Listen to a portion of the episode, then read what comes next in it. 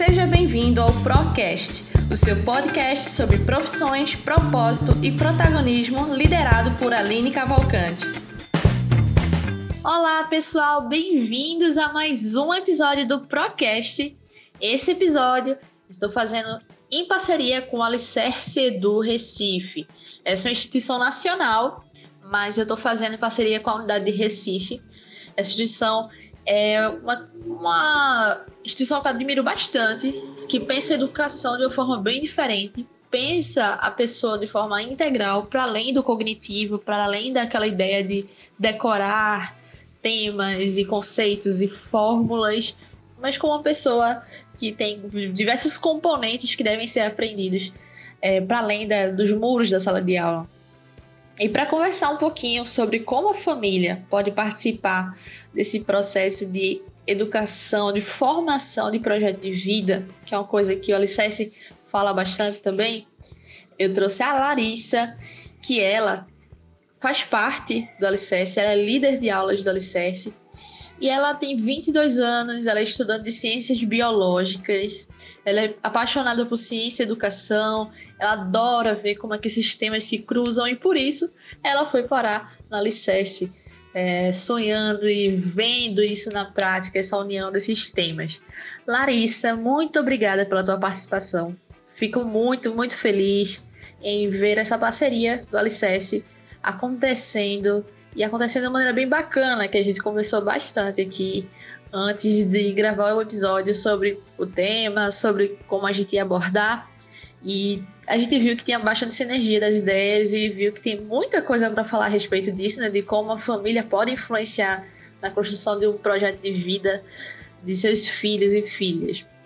Mas antes da gente abordar um pouquinho do tema, queria que tu se apresentasse um pouquinho mais. Eu falei só um pouquinho sobre você, um pouquinho da, da tua descrição, mas eu queria que você se apresentasse, falasse para quem está ouvindo a gente um pouquinho mais sobre a Larissa, um pouquinho mais sobre a Alicerce também, a partir da tua ótica, para as pessoas conhecerem. Olá, ouvintes. É, tudo bem? Estou muito feliz de estar participando aqui com a Aline dessa conversa. E, bom, como ela já disse, né, eu sou estudante de ciências biológicas, então eu sou apaixonada por ciência. E eu acredito que a ciência, de certa forma, é o jeito que a gente consegue mudar a sociedade. E a nossa transformação, ela também acontece junto com a nossa construção de sonhos e como a gente fazer isso num projeto de vida. Então, para mim, isso tem tudo a ver e fazer parte do Alicerce me permite justamente trazer para os meus alunos uma visão mais humana é, da vida e de como a gente consegue alcançar nossos sonhos. E ao mesmo tempo eu posso ensinar ciência para eles, eu posso trazer né, a matéria mesmo para eles aprenderem. E para além de tudo, né, eu acho que o Alicerce está cumprindo um papel muito importante durante a quarentena de dar uma atenção para todos os alunos que estão aí desamparados nesse país por causa da pandemia, na parte educacional. Então é muito legal o trabalho que a gente está fazendo de oferecer oferecer né, uma semana de aulas para qualquer aluno que se interessar. E esse contato tem sido incrível. Eu já conheci muitas crianças e adolescentes do Brasil todo. É, eu moro em São Paulo, né, para vocês entenderem. E eu já dei aula para alunos de Salvador, Santa Catarina, é, Mato Grosso, é uma diversidade muito grande na sala de aula e acho que isso tem tudo a ver também com a humanização, né? Que a gente transporta o conhecimento para todas as pessoas. E quando a gente pensa essa diversidade, a gente pensa na diversidade também dos projetos de vida dessas crianças, né?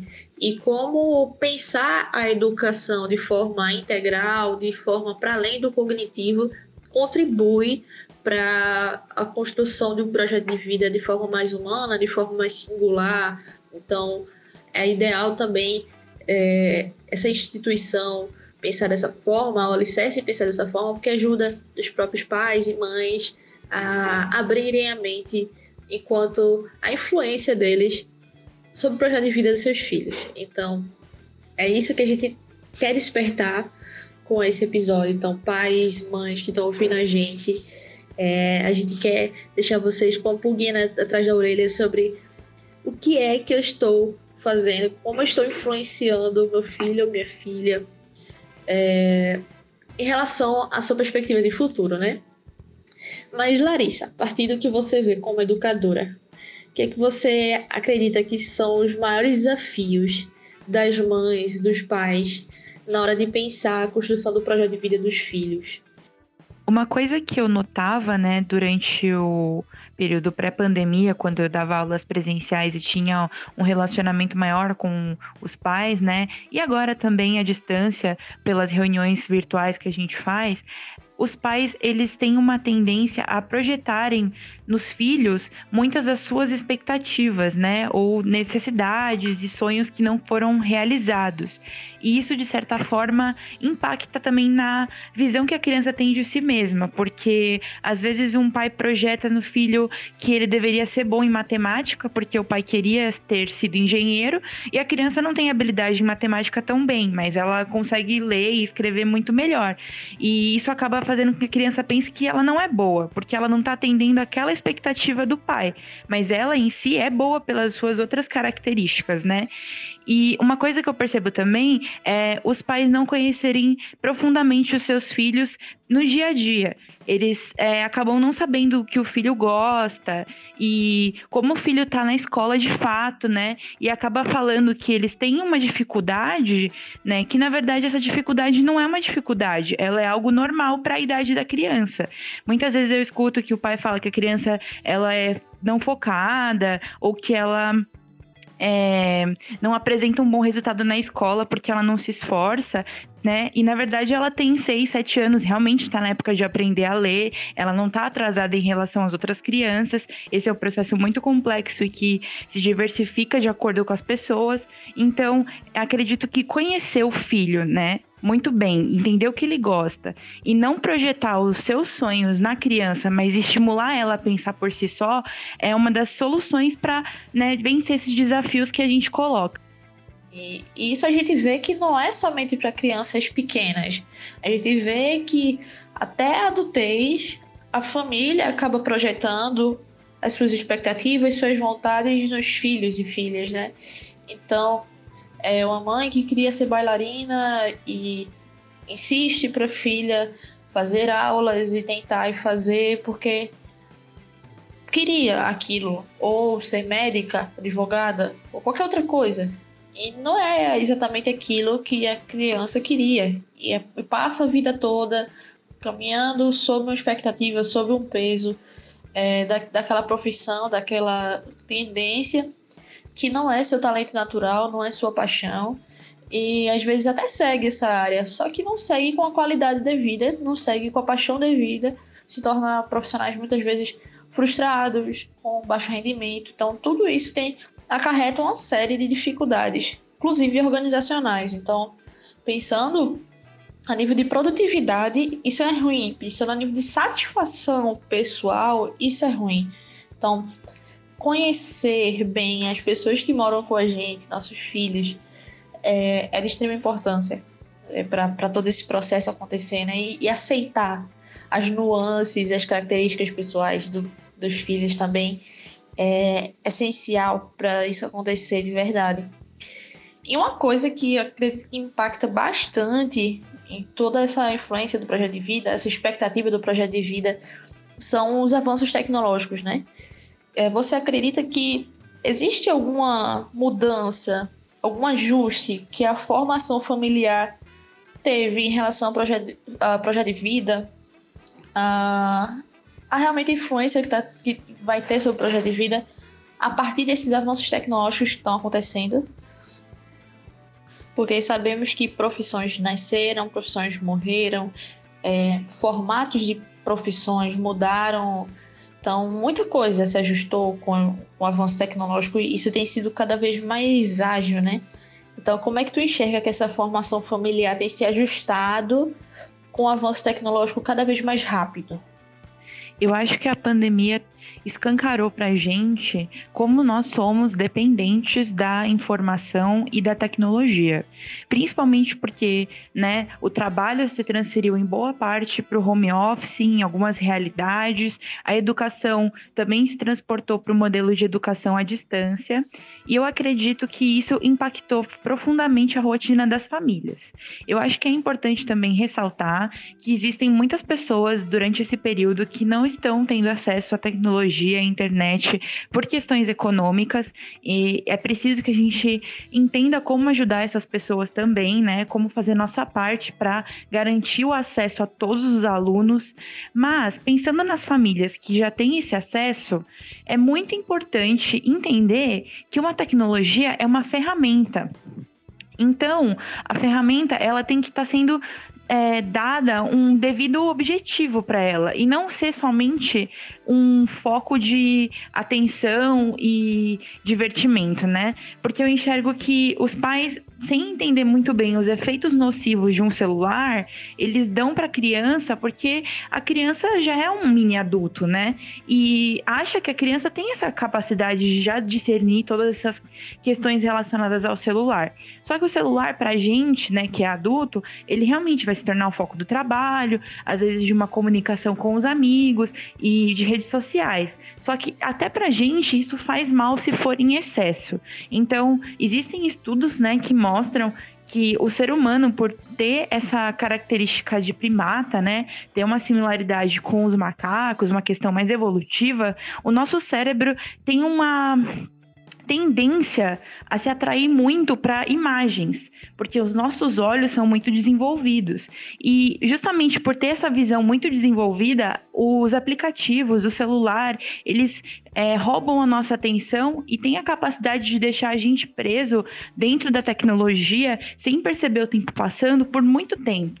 Então, as redes sociais, de certa forma, elas são viciantes para a gente. E para as crianças, muito mais, já que elas não têm tanto essa consciência desses problemas. Então, eu acredito que a tecnologia chegou para ficar mesmo. É super importante oferecer isso para os filhos, mas oferecer com responsabilidade, explicando que é uma ferramenta e que não deve ser o local onde a criança vai se dialogar com os amigos, vai assistir desenhos e vai jogar e vai estudar. Tem que ter um intervalo de tempo, tem que ter uma rotina para a criança. Além de tudo, a gente volta para aquele fator do conhecimento sobre o filho. Porque à medida que os pais vão substituindo a presença deles, seja por correria, por comodidade, por cansaço, por qualquer outro, outro fator, né? À medida que eles substituem a sua própria presença pela, por uma tecnologia, substitui também o momento de conhecer mais sobre o seu filho. Então, quanto mais se afasta, menos conhece, menos entende, menos se aproxima, menos cria vínculo, menos sensível se torna também às particularidades, aos desejos, ao, a, a, às vontades, expectativas, né, que a criança e adolescente vai criando sobre o futuro.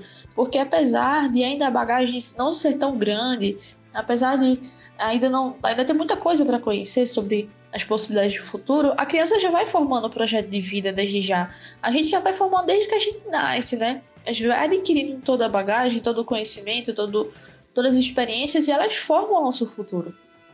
Então, se a gente olhar para nós adultos, para o que nós fazemos, para o que a gente já sabe que a gente gosta, a gente vai ver que tem muita influência da nossa infância, de, de alguma forma ou de outra algumas coisas são similares, aquelas coisas que a gente gostava desde a infância e que a gente gosta até hoje. Coisas que a gente não gostava de jeito nenhum na infância, a gente continua sem gostar. E de alguma forma que influenciou a minha profissão hoje, assim por diante. Então, os pais perdem essa oportunidade de se aproximar e enxergar, né?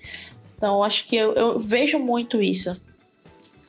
E que pilares tu acredita que são essenciais para auxiliar essa formação de, de jovens é, mais competentes, mais cidadãos, solidários, autônomos, que não sejam, entre aspas, máquinas profissionais, né? Porque quando a gente fala em educação, a gente vê muitos modelos tradicionais ainda, que pensam é, o estudante como uma folha em branco que deve ser preenchida pelo conteúdo trazido pelo, pela, pelo professor. Então, que pilares você acredita que são essenciais para essa formação? Principalmente pensando no âmbito familiar, mas também trazendo para a educação formal. existem muitas habilidades que são é, importantíssimas para a nossa vida e para nossa carreira que não são ensinadas na escola tradicional, como você bem apontou. Né? Justamente por esse modelo ele ter é, um perfil mais de conteúdo e não tanto de pensar é, para fora desse contexto de saberes, né? E aí eu acho que o interessante é ter uma educação que seja libertadora, né? Como próprio Paulo Freire fala. Uma educação libertadora, ela está de acordo com o contexto de vida do aluno, então ele vai pensar na sua realidade para pensar soluções para isso, para como ele pode ter uma vida é, mais é, estável e interessante. E é importante que a gente ensine essas habilidades para a vida, né? Que não são enquadradas dentro de um currículo de matéria em específico, mas que vem justamente com a, a vivência, né? E o jovem, a criança, eles ainda não tiveram essa vivência.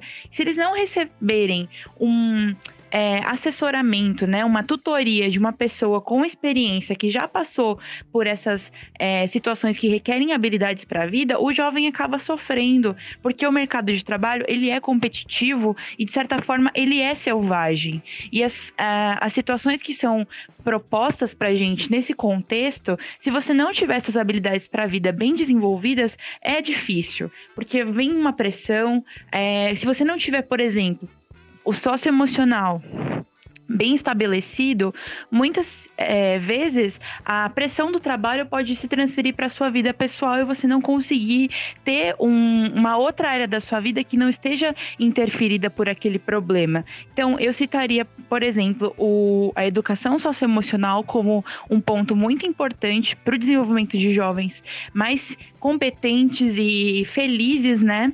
E acredito também que a metacognição é extremamente importante e também é uma das é, habilidades que a gente apresenta no Alicerce para os alunos, que é o aprender a aprender. Então você entende como que você aprende melhor. Você aprende melhor é, fazendo uma leitura introspectiva, ou então você aprende melhor porque você é visual e você gosta de modelos.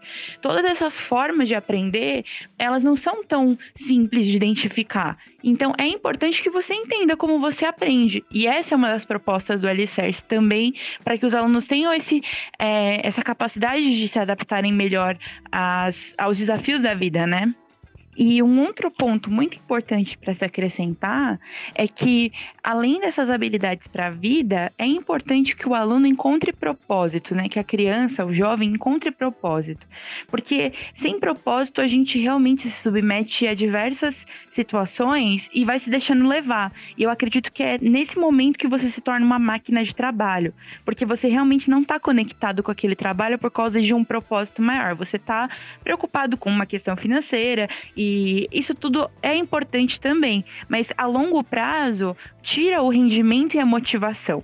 Então, encontrar um jeito de abordar com os filhos o propósito, apresentar para ele uma coisa que você gosta, que você acha muito linda. Então, apresentar uma planta, uma flor, apresentar uma comida que você gosta, explicar como que isso se conecta com você e tentar trazer para a criança também o que ela gosta, como que ela pensa sobre a vida.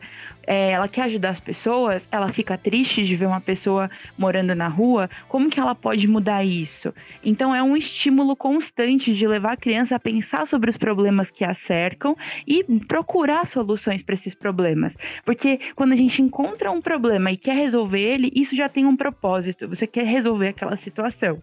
E é bem diferente de quando você só se submete né, a um trabalho, a uma situação e não tem motivos para estar lá e querer continuar estando. A sua explicação não foi só perfeita, como trouxe exemplos práticos. Eu gosto muito disso porque dá um norte muito claro. E eu acredito que quem é pai ou quem é mãe está ouvindo aqui, ou pretende ser um dia, ou é educador e está ouvindo, gosta de, de não só entender o que deve ser feito, mas como deve ser feito. Então, você que está ouvindo e quer realmente ajudar na construção do projeto de vida de um jovem, de uma criança, comece realmente a trazer esses conceitos para a realidade é, a partir do ritmo, a partir da, do que a estrutura psicológica, emocional, contextual do jovem permite. Então, não tem segredo, porque não há receita de bolo, na verdade. Cada mundo pede uma, uma, uma forma diferente de lidar com a coisa, né? Mas uma questão que me preocupa muito nisso tudo é que muitos jovens não têm acesso a todos esses, essas, todo esse apoio, né? Por causa de condições socioeconômicas, falta de apoio até da própria família, né? Que a própria família às vezes não, não conhece, não, não entende como dar esse suporte adequado, não tem uma escola que consegue trazer tudo isso. Então, como a gente pode tornar esse tipo de apoio mais acessível às pessoas de condição socioeconômica menos favorável? Que é que você acha, Larissa? Então, é uma das coisas mais importantes. A gente tem aí, geralmente, uma conformação familiar em que ou a mãe ou o pai, né, ou a avó, enfim, em geral, às vezes as mulheres, né, estão mais próximas dos filhos em casa, devido ainda a uma questão machista, de não ter tanto acesso ao mercado de trabalho. Mas, pensando nas donas de casa e nos donos de casa também, que estão com os filhos, tanto na pandemia como na rotina do dia a dia, vocês têm um tempo precioso com o filho de vocês. E esse tempo ele vai passar muito rápido. Quando você perceber, ele já vai estar na rotina de trabalho, na faculdade, da escola, e não vai estar tão presente. E é justamente esse momento momento agora que é essencial para transformar a vida dessa criança. É importante que você aproveite melhor esse tempo. É muito bom, realmente, ficar com a família, assistir um filme, ver uma novela. Eu adorava fazer isso com a minha mãe, tenho muitas memórias boas dessa época. Mas, para além dessa parte, é importante estimular a criança, o jovem, para outras coisas. Então, conhecer seu filho, ter um momento para conversa, para entender quais são os medos, quais são as inseguranças os gatilhos que dão raiva também na criança e como ajudar ela a se livrar disso tudo, né? Eu recomendo muito é, o, a aprendizagem socioemocional. Eu acho que saber lidar com as emoções é um dos passos mais importantes para a gente ter uma vida é, feliz e realizada no futuro. E eu também acredito que a ação de empresas de impacto social, de ONGs, de pessoas dispostas a ajudar estão aí, né? E inclusive o Alicerce também está aqui para mostrar que tem sim uma forma de ajudar também as pessoas em baixas condições socioeconômicas. A gente é, oferece bolsas, né, para alunos em condições de, de situação socioeconômica baixa, a gente oferece planos com preços acessíveis e, para além de tudo, a gente tem né, esse curso de uma semana que é oferecido para qualquer aluno do Brasil que tenha interesse sem custo nenhum. Então, eu acredito que a gente também tem uma contribuição para dar, e não só a gente, mas existe uma rede de apoio se formando na sociedade e que permite que a gente consiga ajudar as pessoas, né? E isso não só para as pessoas que passam por necessidades mas para as pessoas que têm condição, é um papel social muito importante também ajudar e se preocupar com as causas é, sociais para essas pessoas serem atingidas de forma positiva. Exatamente. Eu acredito que a iniciativa privada pode ajudar muito no sentido de que a educação gera frutos de pessoas competentes, solidárias, autônomas. Essas pessoas geram iniciativas privadas que vão somar as forças públicas, a, a organizações não governamentais, sem fins lucrativos, enfim, é, diversas forças vão se juntar para é, mobilizar esforços, né? E contribuir com oportunidades diversas para tornar cada vez mais acessível a educação integral, a educação é, que, que veja a pessoa de forma integral, que realmente contribua para a formação do projeto de vida. E eu, eu vejo muito a Alicerce com esse olhar, né? Com, como uma instituição que visa essa formação, que visa tanto que tem a construção da trilha personalizada, tem várias e várias oportunidades de pessoas com baixa condição socioeconômica é, conseguirem é, esse curso, por exemplo, de uma semana, que eu super, super recomendo. Vou colocar inclusive o link aqui no podcast para você acessar. Tem no meu perfil também, se você quiser.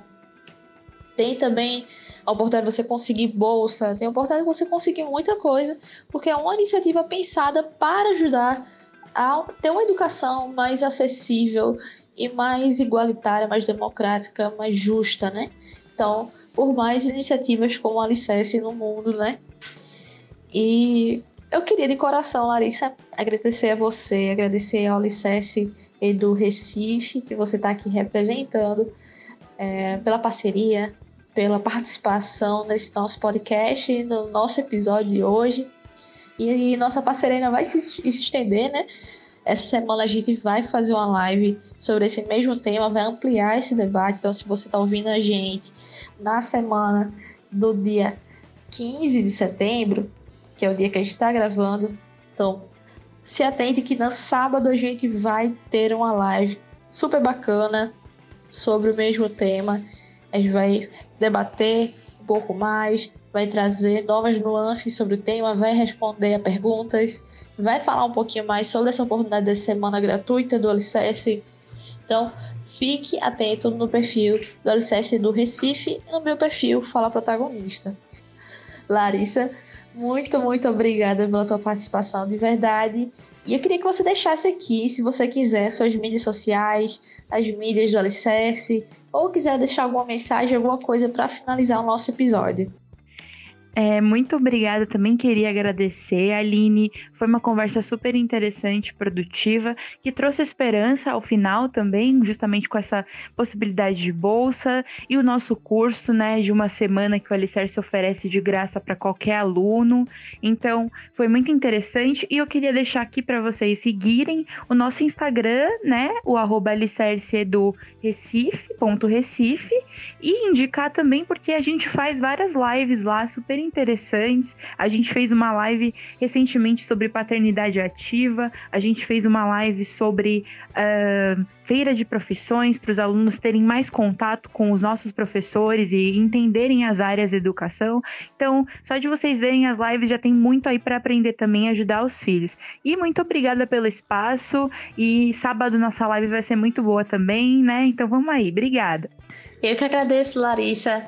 Pessoal, acompanhe o Alicerce, tem muita coisa bacana, muita oportunidade, tanto nas bolsas, nas oportunidades de ensino mais diretamente, quanto também nas próprias mídias, com os conteúdos, com as lives. Então fiquem atentos, vocês, pais, mães, educadores, fiquem atentos. É muito bacana, sempre tem muito a aprender. A educação é um bem muito precioso e todo mundo deve zelar por ela. Então, é um tema que a gente está sempre vigiando e sempre zelando.